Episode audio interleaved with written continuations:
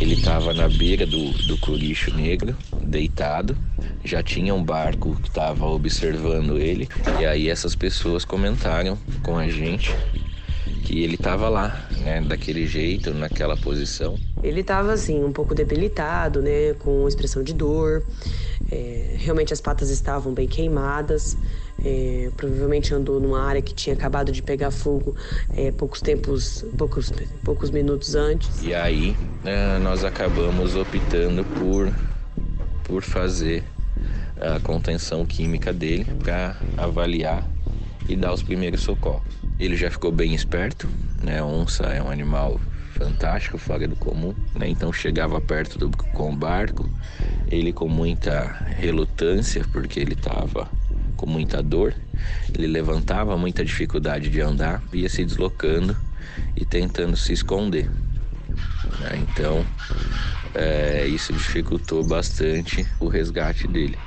Ele se chama Ousado macho de aproximadamente dois anos, vivia no Parque Estadual Encontro das Águas, Santuário de Onças Pintadas, em Mato Grosso. Ganhou o nome de barqueiros que cruzam o Rio São Lourenço, impressionados com a placidez do bicho diante do tráfego nas águas e dos humanos a bordo.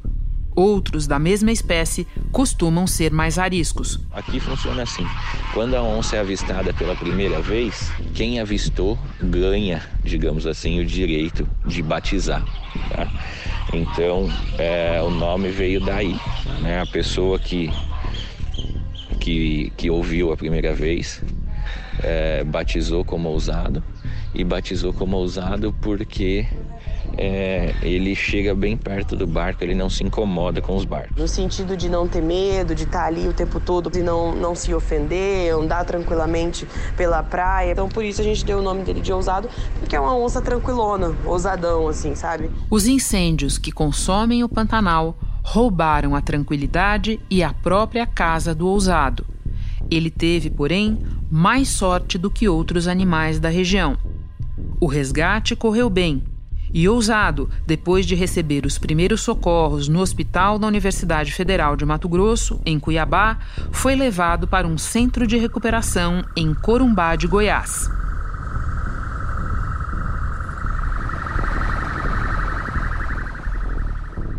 Uma semana depois, as patas seguem encobertas por curativos, mas os sinais de melhora são notáveis. Ele está super bem, dentro do possível, óbvio, né?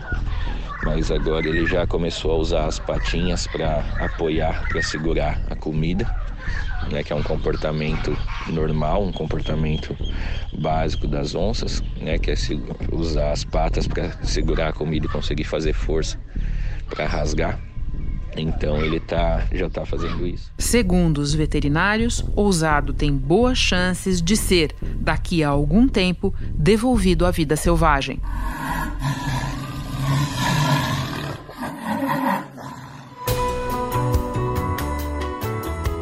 Da redação do G1, eu sou Renata Luprete e o assunto hoje é a onça pintada, a sobrevivência do maior felino das Américas ameaçada pelo fogo que destrói a Amazônia e o Pantanal, principais habitats da espécie. Neste episódio, dois convidados completamente imersos no universo do Pantanal o biólogo Fernando Tortato, da ONG Pantera, que trabalha pela proteção de felinos selvagens, e Cláudia Geiger, repórter da TV Globo, que faz a cobertura da região há mais de duas décadas. Segunda-feira, 21 de setembro. Fernando, um pouco é, pela tradição, um pouco pelas imagens de resgate de animais como o ousado, a onça pintada virou uma espécie de símbolo do que está acontecendo com a fauna por causa dos incêndios no Pantanal. Então eu te peço que comece nos explicando, é, olhando o planeta, qual é o lugar dessa espécie e por que faz tanta diferença o que está acontecendo com ela no Brasil? Bom, a onça pintada ela é o terceiro maior felino do mundo, somente é, sendo menor que o tigre e o leão. Ela é uma espécie que desempenha um papel muito importante né, para o equilíbrio ecológico, ela é um predador de topo, e ela é o símbolo né, da, da biodiversidade brasileira, então ela tem uma representatividade muito grande, tanto em termos ecológicos também como culturais. E quando a gente olha para o mundo, nas regiões, você pode dimensionar para nós onde é que está a onça pintada? Qual é o papel do Brasil é, nisso? A onça pintada ela ocorre é, atualmente desde o norte do México até o norte da Argentina. Então ela ocorre em toda a América Central e boa parte da América do Sul, exceto o Chile, que é uma, um país onde nunca ocorreu, é, o Uruguai, onde já foi extinto, e na América Central o Salvador, onde ela já foi extinta. Então, todos os demais países latino-americanos há populações de onça pintada. E a gente pode dimensionar mais ou menos qual é o tamanho dessa população no mundo? Teve um estudo recente que avaliou, baseado em dados de densidade, distribuição da onça, qualidade do hábitat. Esse estudo chegou no número de 173 mil onças, desde a Argentina até o México sendo que o Brasil tem uma importância muito grande para isso, porque abriga mais da metade dessa população, é, como uma população estimada nesse estudo de 86 mil animais. E você falava há pouco de lugares dos quais a onça pintada desapareceu. Mesmo no Brasil, ela desapareceu já de algumas regiões, não? Sim, a gente tem populações reduzidas na Mata Atlântica e Caatinga, a gente tem uma população muito fragmentada no Cerrado na região dos Pampas, no Rio Grande do Sul, já é extinta. Então, o Pantanal e a Amazônia podem ser considerados importantes refúgios para essa espécie, porque mantém populações saudáveis da mesma. Bom, agora, Fernando, vamos apresentar ou relembrar que animal é esse para quem nos ouve. Do tipo de pelo, a dieta, da mordida aos hábitos de vida. O que é que distingue a onça pintada? O que é, é característico dela e diferente dos demais grandes felinos? A onça pintada, ela tem um tamanho que vai de até 2 metros de comprimento, se considerar a ponta da cauda, e um peso de até 150 quilos. O maior predador terrestre do, das Américas, né, do, do, do Brasil. E ela, de diferente dos demais felinos, ela tem uma mordida muito forte, ela tem uma característica de predar espécies com, com carapaças, por exemplo, tartarugas, jacarés. Então é um predador que tem uma habilidade diferenciada em relação aos outros felinos. Ela é uma, uma espécie extremamente ágil, ela tem uma força muito grande, mas também tem uma agilidade muito grande. Então você tem imagens de onças capturando jacarés debaixo da água, ou onças predando primatas subindo árvores. Então ela tem uma plasticidade muito grande nos seus hábitos e, e, representa né, o maior predador das Américas. Quando você fala é, da mordida, eu me lembro daquela diferença entre matar por sufocamento e matar pela mordida mesmo, né? Sim, é, a onça ela tem essa, essa forma de, de matar suas presas de uma maneira mais é, direta, né, através do esmagamento de crânio, atra, através de quebrar uma carapaça, por exemplo, uma tartaruga na Amazônia. E outros felinos, como o tigre, leão, o leopardo, a onça parda, eles matam por sufocamento. Então, elas não têm uma necessidade de ter uma mordida tão forte quanto a onça pintada. E sobre hábitos de vida? É um animal mais solitário? É um animal mais gregário? Conta para nós. É um animal tido como solitário, só que em regiões como o Pantanal, onde você tem uma abundância de presas e uma qualidade de hábitat muito boa, ela tem uma maior tolerância com outros indivíduos da mesma espécie. Então ela se mostra muito mais sociável do que a gente imagina. Então a gente tem relatos e tem dados de monitoramento que mostram um grau de sociabilidade um pouco maior da nossa pintada nesse bioma que em outros locais onde já foi monitorado. Bom, você nos contou que metade das onças pintadas do mundo está no Brasil. E a gente sabe que Amazônia e Pantanal são as moradas, as grandes moradas dessa espécie. E justamente são os biomas agora vítimas dos incêndios, dos desmatamentos. Dá para a gente considerar a onça pintada um animal vulnerável de extinção ou a situação é outra? A gente já sabe dimensionar as perdas que nós estamos vendo aí em imagens no noticiário? É um exercício muito grande, né? Tentar colocar números ou trazer números diante da perda de hábitat, seja através de desmatamento, seja através dos grandes incêndios. Este é o maior incêndio já visto no Pantanal. De janeiro até agora, quase 2 milhões e 500 mil hectares viraram cinzas, 17% da vegetação pantaneira. O, Pantanal e a Amazônia eles têm uma importância crucial para a conservação da onça, porque eles têm território e habitat em quantidade suficiente para você ter um planejamento e uma gestão a longo prazo para traçar estratégias para a conservação da onça. Se a gente pensar em Mata Atlântica ou Caatinga, por exemplo, são poucos os, as áreas onde ainda ocorre onça pintada, então é uma estratégia muito mais de sobrevivência, de tentar garantir que esses poucos indivíduos sobrevivam. É correto descrever a espécie como vulnerável de extinção? Sim, ela é considerada pelo Ministério do Meio Ambiente como vulnerável de extinção, principalmente pela, pela ausência dela em boa parte da sua distribuição. Se a gente pensar na distribuição original da onça pintada, ela já perdeu mais da metade da distribuição original. Então isso é válido também para o Brasil. Muitas regiões do Brasil, onde outrora, há poucas décadas atrás, existia onça pintada, elas já estão extintas. Então há uma redução dessas populações de onça e principalmente uma fragmentação dessas populações. Bom, e qual é a consequência da gente perder as onças pintadas? Eu começo pela questão é, ecológica. Você nos explicava há pouco que se trata de um predador de topo. Detalha um pouco mais o que é isso e o que significa perder um predador de topo. Ela desempenha um papel de controle das populações de outras espécies de presa, por exemplo, um herbívoro como a capivara, como o porco do mato, ele tem a sua população controlada pela presença desse predador. Então, isso é, exerce um efeito cascata em toda a cadeia trófica, que são as espécies que ocorrem em determinado local. Então, o predador de topo ele é uma peça-chave nesse equilíbrio.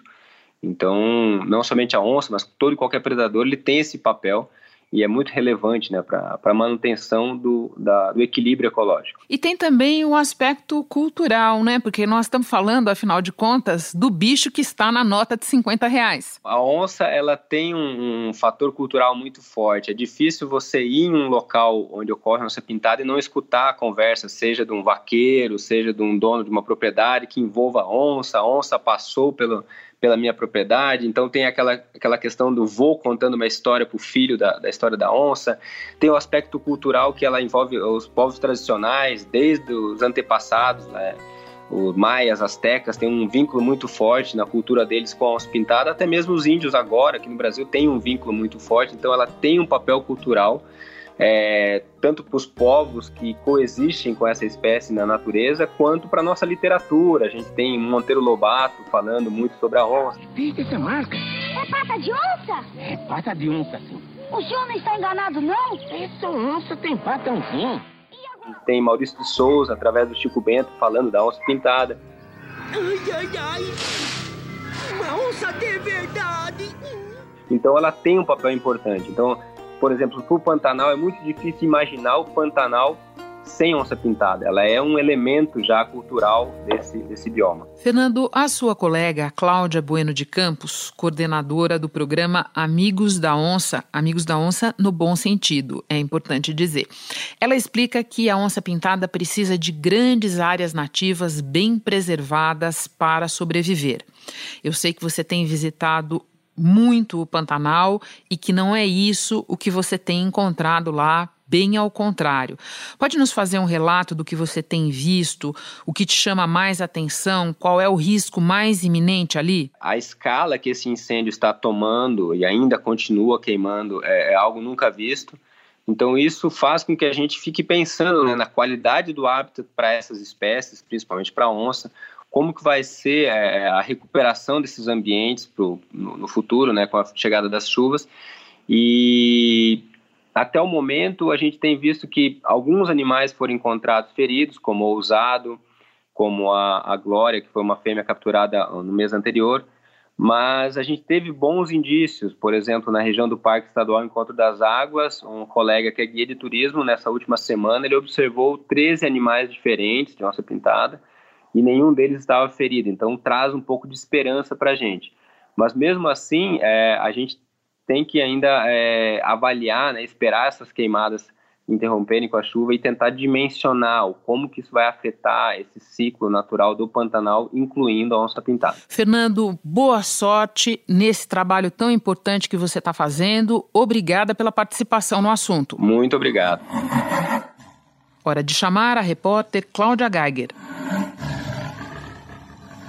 Cláudia, ao longo dessa cobertura, você acompanhou a saga do resgate de duas onças pintadas no Pantanal, o próprio Ousado e a Amanaci. Eu me lembro de ter visto você no ar dizendo que cada animal encontrado com vida é uma vitória. Especificamente sobre as onças pintadas, a gente já tem uma ideia de quantas foram salvas, quantas não resistiram? Então, é difícil mensurar, porque os pesquisadores estão no campo eles a cada instante têm novas informações. Ontem mesmo eu conversei com um voluntário e ele me disse que tinha capturado uma outra onça que estava com ferimentos leves, eles trataram e já soltaram. Sobre essas duas que você falou, elas estão hoje num centro de tratamento específico que fica em Goiás, pertinho do Distrito Federal, estão em tratamento estão bem, estão recuperando bem. O ousado, que é o macho mais jovem, ele teve queimaduras mais leves comparando com a outra onça, que é uma fêmea. E a boa notícia é que ele já está até segurando a comida com as patas, mas ainda continua com curativo nas quatro patas. As duas estão em tratamento e não há menor previsão de quando e se elas poderão ser soltas de novo na natureza. Então tem que acompanhar dia a dia esse tratamento. Sobre a situação da Manassi, alguma novidade? Ainda não, mas ela continua com o tratamento com células tronco. E essas células têm a capacidade de se transformar qualquer tipo de célula onde ela for aplicada.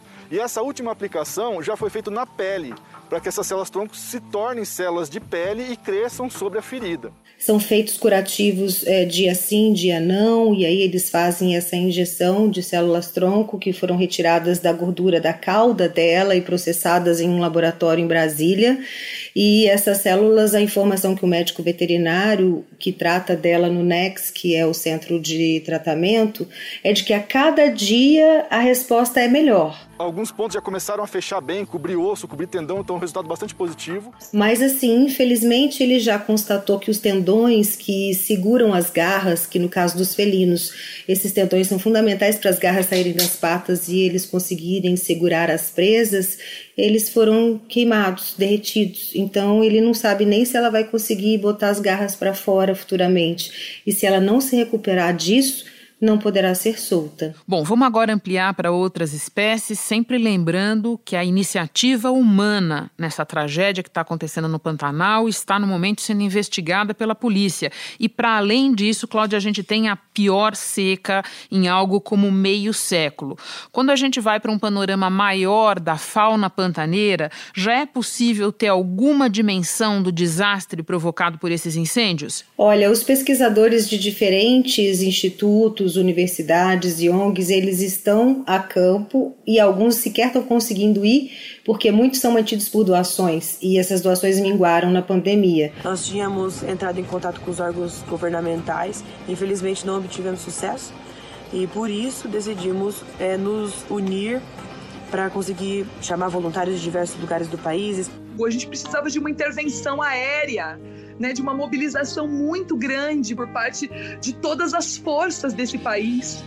Onde estão essas pessoas? Mas eu conversei, por exemplo, com a Neiva Guedes, que é bióloga do Instituto Arara Azul, que há 30 anos estuda as araras. E lá no Perigara, em Mato Grosso, era o maior centro de localização de araras azuis jovens, tinham mais de 500 araras, era o maior centro no mundo e queimou 92% da propriedade. Então ela está indo a semana que vem para lá justamente para tentar mensurar essa, essa devastação, porque eles conseguiram contar só 150 que voltaram, não sabem para onde essas araras foram.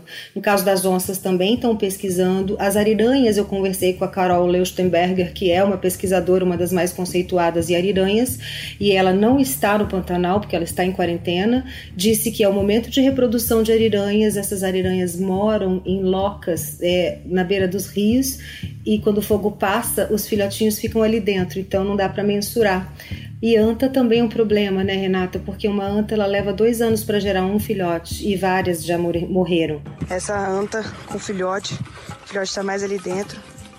gente está tentando dar água para ela, mas a gente precisa de ajuda para socorrer esse animal. E o efeito secundário de tudo isso é o atropelamento. Eu fui ao Pantanal ontem e na estrada contei.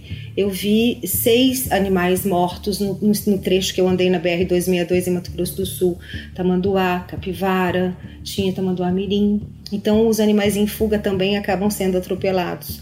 Aí, quando a gente coloca o número de espécies que existem no Pantanal, é assustador, porque são 2 mil espécies de plantas, 580 espécies de aves, 280 de peixes, 174 espécies de mamíferos, 131 espécies de répteis e 57 de anfíbios, sem falar os invertebrados. Então, é o maior refúgio de vida silvestre das Américas. As pessoas não sabem o que aconteceu de fato com esses animais, quantos conseguiram escapar.